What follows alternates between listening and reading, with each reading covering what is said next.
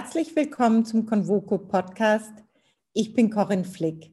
Ich freue mich heute mit Professor Clemens Fuß zu sprechen. Clemens Fuß ist Präsident des IFO-Instituts. Hallo Clemens, herzlichen Dank für deine Zeit. Ich beginne gleich mit der ersten Frage.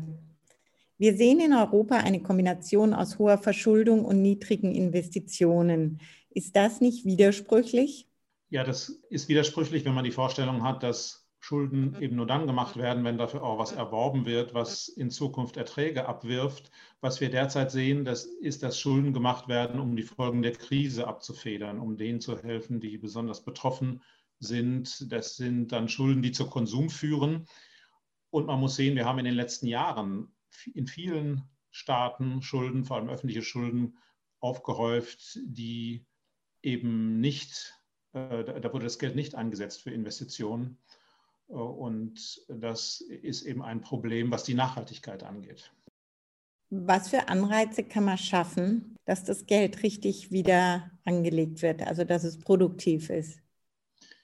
Wir haben ja eine lange Debatte darüber, ob man mit Regeln die Politik dazu bringen kann, nachhaltiger zu, zu handeln. Und mangelnde Nachhaltigkeit, das kann eben bedeuten, hohe Schulden machen, das kann auch bedeuten, nicht investieren eine große Schwierigkeit äh, bei der Gestaltung dieser Regeln ist, dass so schwer abzugrenzen ist. Was sind denn eigentlich genau Investitionen? Es hat ja in der Vergangenheit viele Länder gegeben, unter anderem Deutschland, die Regeln hatten, die sagten, okay, Schulden sind zulässig, wenn investiert wird und auch nur in diesem Umfang. Das waren dann die Bruttoinvestitionen, da hat man die Abschreibung vergessen, aber das waren äh, eben Schuldenregeln, die schon versuchten, auch auf die Investitionsseite zu schauen.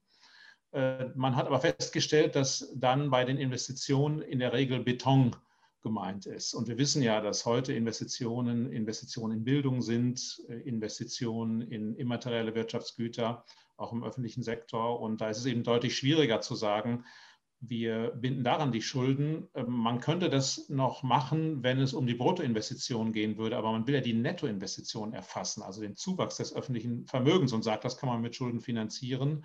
Und das ist sehr schwierig, wenn wir uns Bildungsinvestitionen nehmen. Man könnte sagen, ja, Bildungsinvestitionen sind ja was für die Zukunft, das finanzieren wir mit Schulden. Wir haben aber hohe Abschreibungen. Es gehen Generationen in Rente und arbeiten eben nicht mehr. Und das, dieses, wie die Ökonomen sagen, Humankapital müssen wir abschreiben sodass dann am Ende ziemlich willkürlich ist, was man ausrechnet als Nettoinvestition. Ich denke, dass letztlich der demokratische Prozess stark dafür sorgen muss, dass das auch investiert wird und dass eine Regierung sich dafür rechtfertigen muss in der öffentlichen Debatte, wenn nicht genug investiert wird. Siehst du das als Gefahr für die Zukunft Europas, wenn nicht genug investiert wird, wenn wir es nicht schaffen durch den demokratischen Prozess? Das ist ganz bestimmt eine Gefahr. Und das zeigt sich auch immer wieder, auch in Krisen. Wenn wir an die Finanzkrise zum Beispiel denken, da hatten wir große wirtschaftliche Einbrüche, wir hatten wachsende Staatsschulden. Und wenn man sich dann anschaut, bei wem landeten eigentlich die Lasten, dann war das häufig die junge Generation. Denn die Rentner waren meistens dann doch gut versorgt. Aber für die jungen Menschen, da fielen Arbeitsplätze weg, die Jugendarbeitslosigkeit stieg. Das bedeutet ja, wir haben einen Mangel an Investitionen in Humankapital, in Fähigkeiten. Und das sehen wir heute wieder in der Krise. Wir investieren ja nicht nur physisch weniger, es wird klar, derzeit wird weniger gebaut, es werden weniger Maschinen angeschafft, aber die Schulen fallen aus im Moment. Und gleichzeitig werden hohe Schulden aufgenommen für Konsum. Und all das zusammengenommen bedeutet eben, dass die äh, Zukunft schwieriger wird, obwohl wir eigentlich, wenn wir an das denken, was nach der Krise kommt, eine andere Wirtschaft. Da brauchen wir eigentlich besonders gut ausgebildete junge Menschen und wir produzieren derzeit das Gegenteil. Welche Art von Investitionen würdest du dir wünschen? Ich denke, wir müssen das ganze Spektrum sehen. Wir brauchen Investitionen, um die Digitalisierung zu schaffen. Wir wissen alle, unsere äh, Datennetze sind nicht gut genug. Äh, wir brauchen in Europa grenzüberschreitende Investitionen in Infrastrukturen, also Dateninfrastrukturen, natürlich auch Verkehrsinfrastrukturen, Bahnstrecken und so weiter.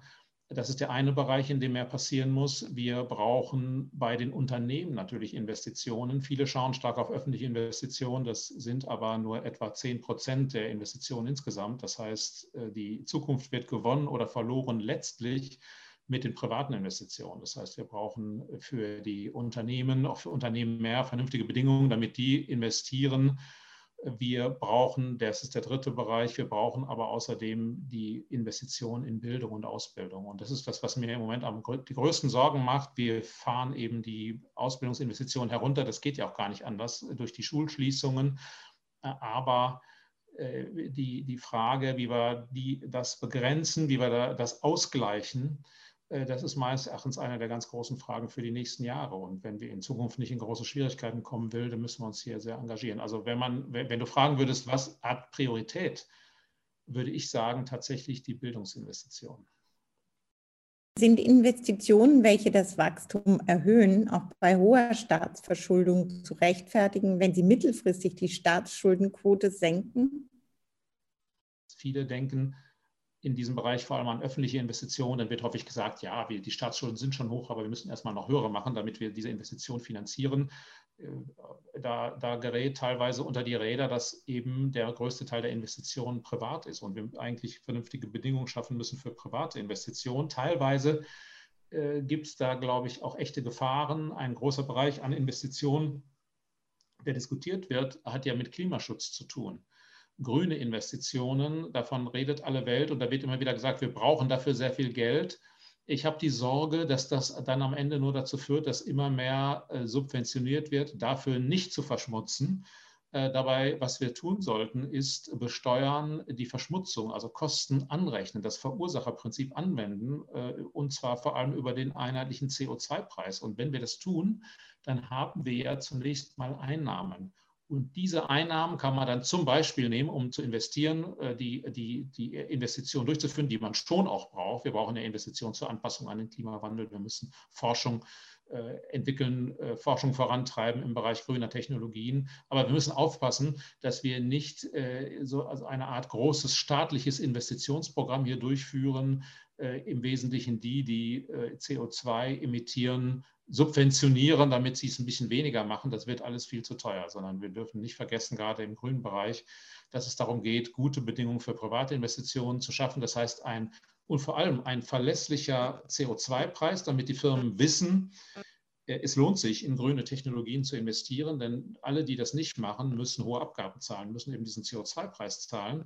Und, und auch äh, im internationalen Wettbewerb sorgen, dafür, sorgen wir dafür, dass grüne Technologien sich lohnen und wenn man diese Rahmenbedingungen hat, dann wird auch privat investiert. Auch viele private Investoren suchen ja nach Anlagemöglichkeiten. Das ist derzeit nicht unser Problem. Äh, aber ich glaube, der Staat muss nicht in erster Linie selbst investieren, sondern Bedingungen dafür schaffen, dass privat investiert wird.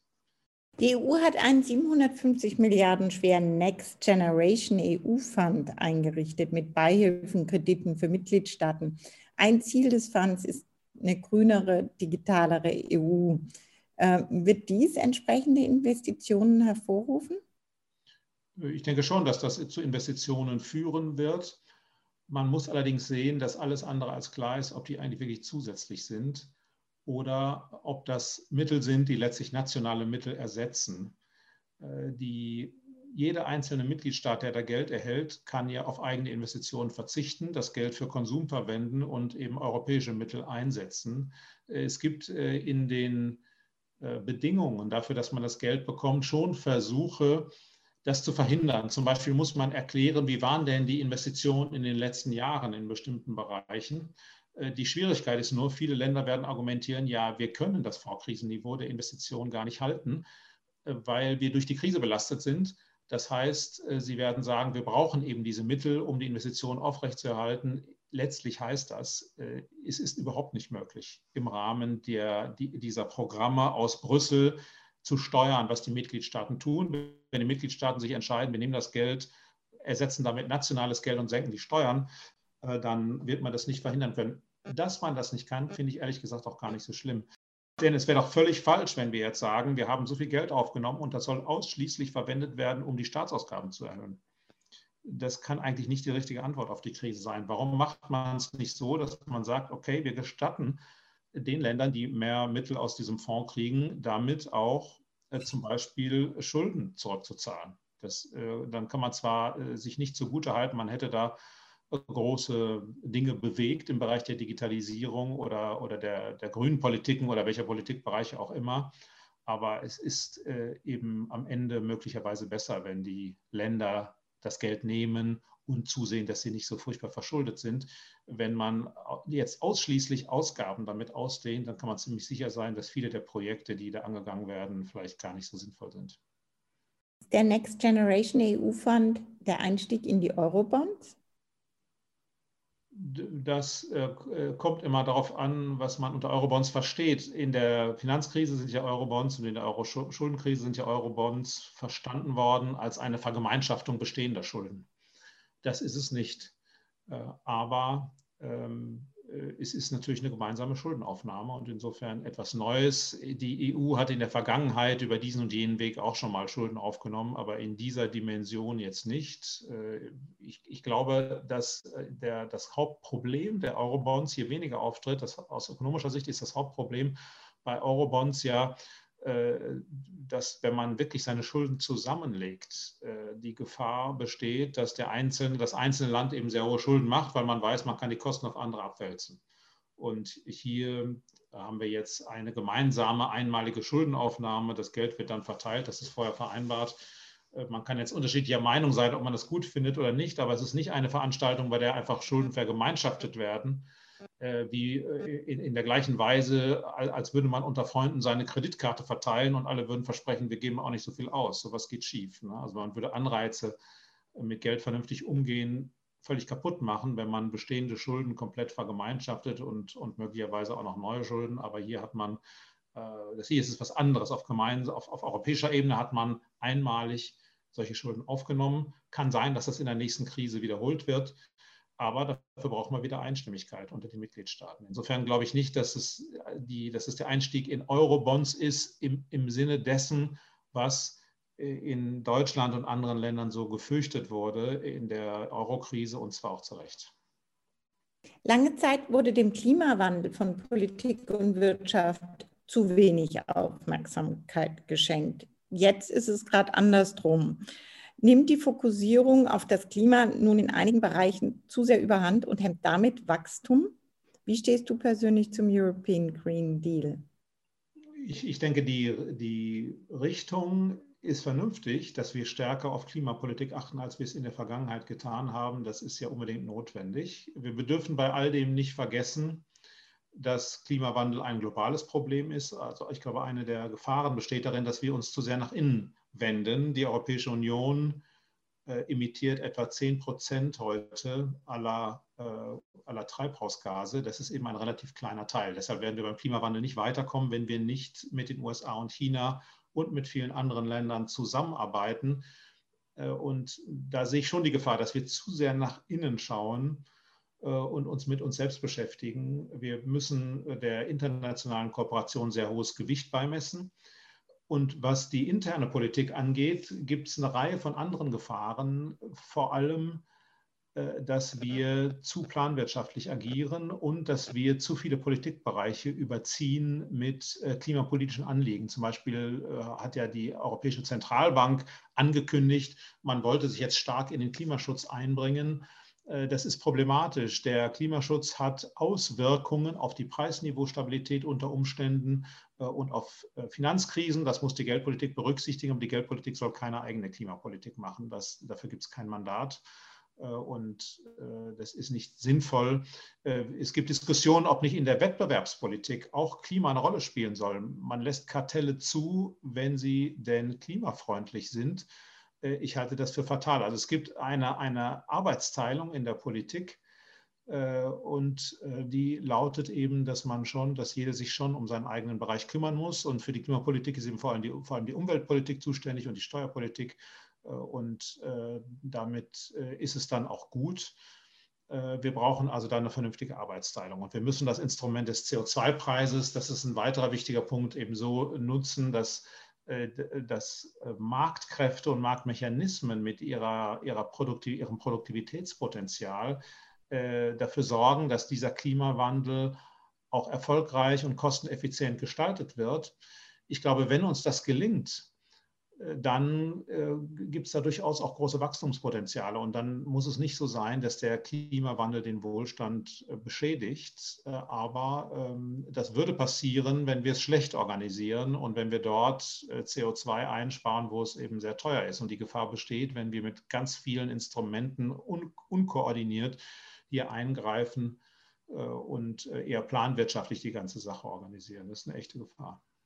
In deinem Buch erwähnst du auch die sogenannte Tinberg-Regel. Mhm. Du sagst, man soll nicht mit einem Instrument zwei Ziele verfolgen. Genau, das betrifft eben die Arbeitsteilung in der Politik. Äh, das, äh, der, der, Klimaschutz ist ja sehr stark auch eingebracht worden in die Debatte über die Konjunkturerholung. Man hat gesagt, wenn wir jetzt Programme für die Konjunkturerholung nach der Krise machen, dann sollen die klimapolitisch ausgerichtet sein. Und das ist ein klassisches Beispiel für die Verletzung dieser Tinbergen-Regel. Äh, es gibt einfach das Problem, dass zum Beispiel höhere CO2-Preise ein höherer CO2-Preis oder eine Klimasteuer, dass die eigentlich schlecht ist für die Konjunktur. Äh, wenn man also jetzt gleichzeitig versucht, äh, Klimapolitik und Konjunkturpolitik zu machen, dann äh, stößt man auf dieses Problem, dass man sagt, für die Klimapolitik brauchen wir unbedingt die Klimasteuern und den, den steigenden CO2-Preis. Für die Konjunktur ist das für sich genommen aber eine Belastung. Und dazu würde Tinbergen sagen, Leute, richtet die Klimapolitik auf das Klimaziel aus und kümmert euch mal nicht um die Konjunktur und die Konjunkturpolitik, die macht man mit konjunkturpolitischen Instrumenten, nicht mit klimapolitischen Instrumenten, nicht mit dem CO2-Preis.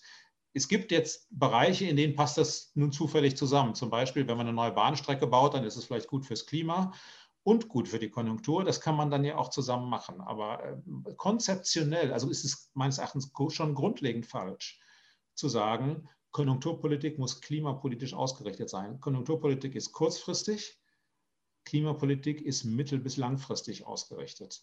Äh, äh, Konjunkturpolitik hat ganz andere Ziele. Und zu sagen, wir konzentrieren uns hier auf die Konjunktur und lassen mal den Klimawandel beiseite, das heißt nicht, dass der Klimawandel nicht wichtig ist, sondern man muss beides verfolgen, aber äh, beides im Hinblick darauf, dass man die Ziele auch effizient erreicht. Beobachtest du eine schleichende Deliberalisierung der Wirtschaft? Es gibt sicher eine Neigung, stärker steuernd einzugreifen. Und das hat nun eine ganze Reihe von Gründen. Latent ist die ohnehin immer vorhanden. Jetzt schauen viele nach China. Äh, China wird erlebt als eine Volkswirtschaft, in der der Staat sehr stark eingreift und relativ erfolgreich dabei ist. Äh, teilweise wird, glaube ich, die chinesische Politik hier auch missverstanden. Äh, äh, zum Beispiel China 2025, das große Technologieprogramm, das China in der Industrie voranbringen soll. Das ist ein Programm, in dem sind zehn Bereiche ausgerufen, in denen China führend werden will. Und viele haben die Vorstellung, auch Europa müsste quasi wie ein Unternehmen definieren, in welchen Geschäftsfeldern es denn tätig ist.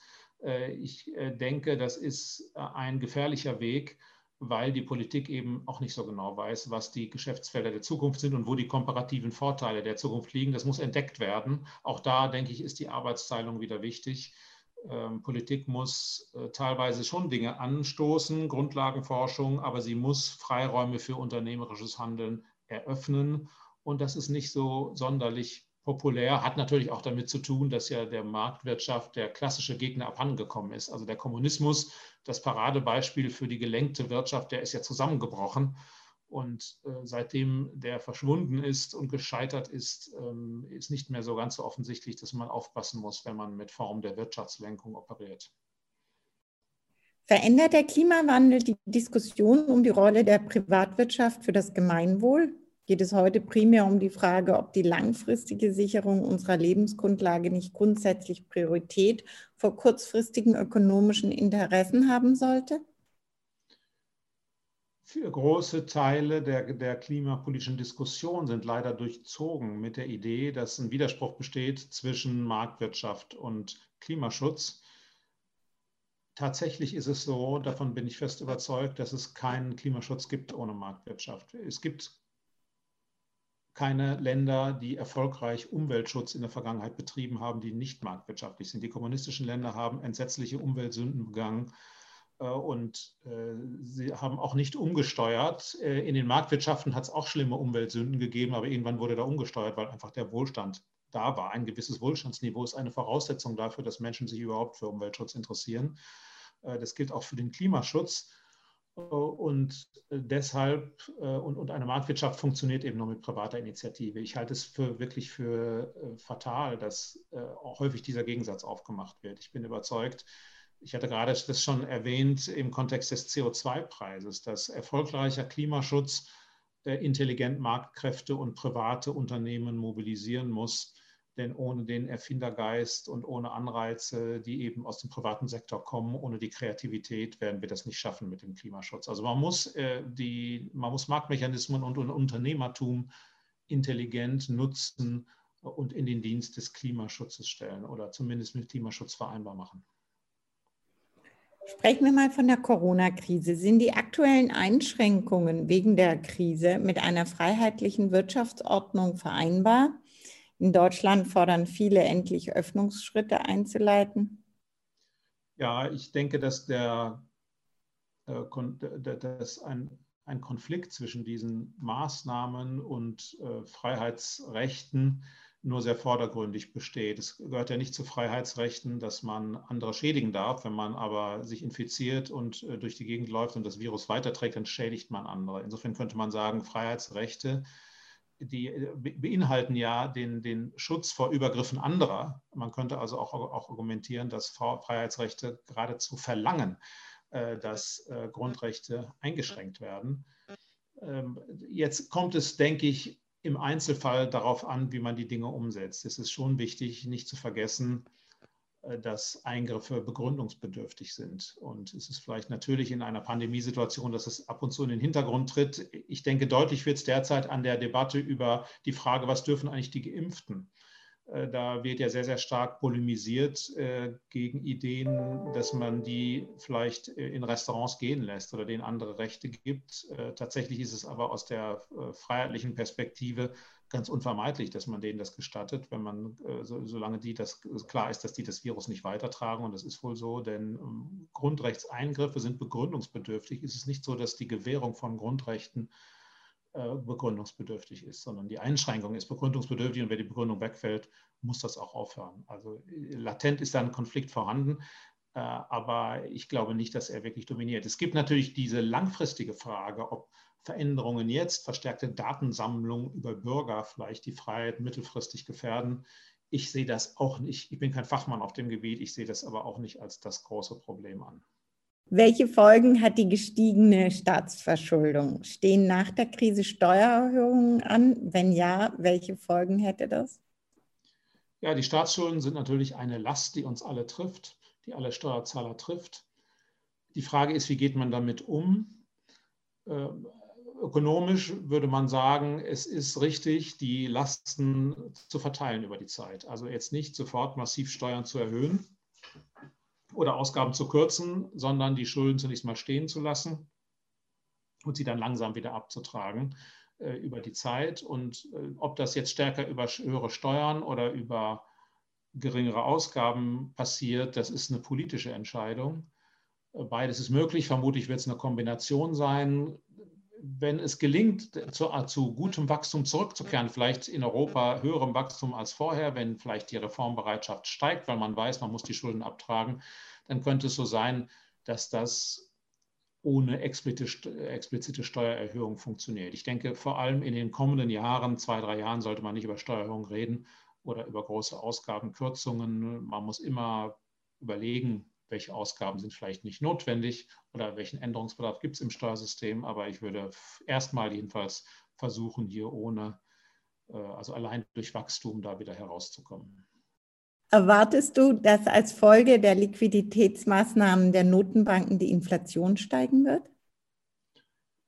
Das sehe ich derzeit noch nicht. Wir, es ist klar, wir werden dieses Jahr etwas höhere Inflation bekommen, weil die Ölpreise wieder steigen. Das hat weniger mit den Liquiditätsmaßnahmen zu tun, als eher damit, dass die Ölpreise wieder steigen. Die in Deutschland läuft die Mehrwertsteuersenkung aus ich sehe derzeit noch nicht, dass wir zu dauerhaft erhöhter Inflation kommen. Wenn wir uns anschauen, was die Erfahrung der letzten Jahrzehnte ist mit Ländern, die durch schwere Krisen gehen und dann hohe Verschuldung haben, dann sehen wir, dass das Ganze häufig mündet in so eine Situation, die ja auch als vielleicht etwas unfreundlich als Japanisierung bezeichnet wird. Das heißt, eine Situation mit sehr, sehr hohen Schulden, äh, mit einer Notenbank, die äh, auch viele Staatsanleihen aufkauft und mit sehr, sehr niedriger Inflation, sehr, sehr niedrigen Zinsen und auch niedrigem Wachstum. Und das scheint mir das plausible Szenario zu sein, dass wir in eine solche Situation hineinlaufen.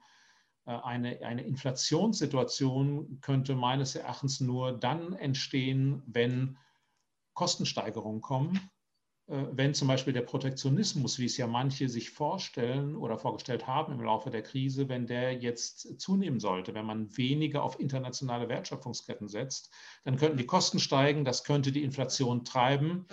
Äh, es könnte auch sein, dass die Inflation kommt, weil das Vertrauen in das Geld verloren geht.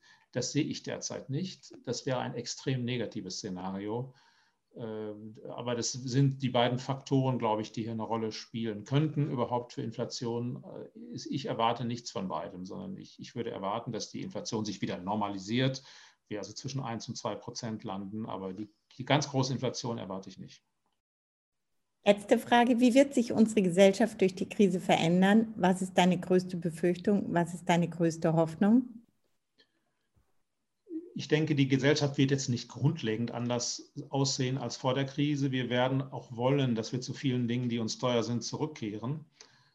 Aber es wird schon einige Änderungen geben. Wir spüren alle und wissen alle auch aus dem Alltag, dass wir einen Schub im Bereich der Digitalisierung bekommen. Der wird bleiben, vielleicht nicht in vollem Umfang, aber vieles davon wird bleiben. Viele haben jetzt gelernt, mit digitalen Techniken umzugehen, werden das auch weitermachen wir, das, das heißt, wir werden stärkeren Strukturwandel bekommen. Und das ist äh, nichts Negatives. Es gibt aber eins, was mir Sorge macht. Und das ist, dass hier ein Trend verstärkt ist, der wird, der ja schon vorher da war. Das heißt, diejenigen, die sich in dieser Welt gut auskennen, in der Welt der Digitalisierung, der neuen Techniken, das werden die Gewinner sein und das sind die gut ausgebildeten. Und wenn wir an die junge Generation jetzt denken, dann haben wir hier einmal eine Generation, die viel Ausbildung verpasst. Das heißt, alle werden es schwerer haben. Dann verpassen derzeit aber vor allem diejenigen viel, die ohnehin schon benachteiligt sind. Das heißt, die Unterschiede werden nochmal zunehmen.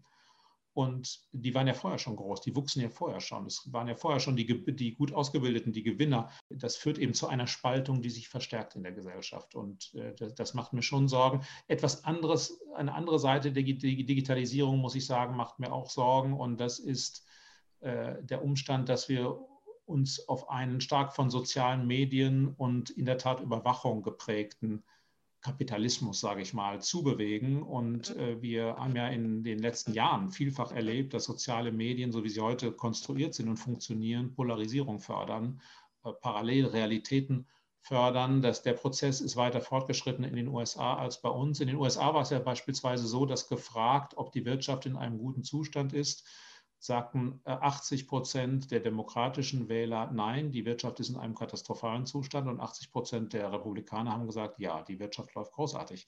Sie leben aber beide in der gleichen Wirtschaft. Das heißt, äh, die, diese unterschiedliche Wahrnehmung von Fakten wird durch soziale Medien befördert. Und das äh, ist ein Problem für die Zukunft. Also ich glaube, diese Spaltung der Gesellschaft und Stratifizierung der Gesellschaft, was wirtschaftliche Möglichkeiten angeht, aber was auch die Wahrnehmung der Realität angeht, das ist ein gefährlicher Prozess und da, da muss man dagegenhalten. Da gibt es auch Regulierungsbedarf. Wie, wie man das alles löst, äh, ich habe da kein Patentrezept, aber das ist eine der großen Aufgaben. Und wenn wir das laufen lassen, dann werden sich Dinge wie populistische Politiktrends äh, verstärken, Polarisierung. Äh, und ich denke, da, da, darum muss man sich Sorgen machen, was die Zukunft angeht. Äh, auf der anderen Seite gibt es eben auch viele positive Entwicklungen. Ich denke schon, dass auch viele Innovationen kommen werden nach dieser Krise, weil man, weil viele die Möglichkeit hatten, ähm, äh, über das eigene Geschäftsmodell nachzudenken oder vielleicht auch neue Dinge zu machen. Ähm, das, das passiert ja in Pandemien.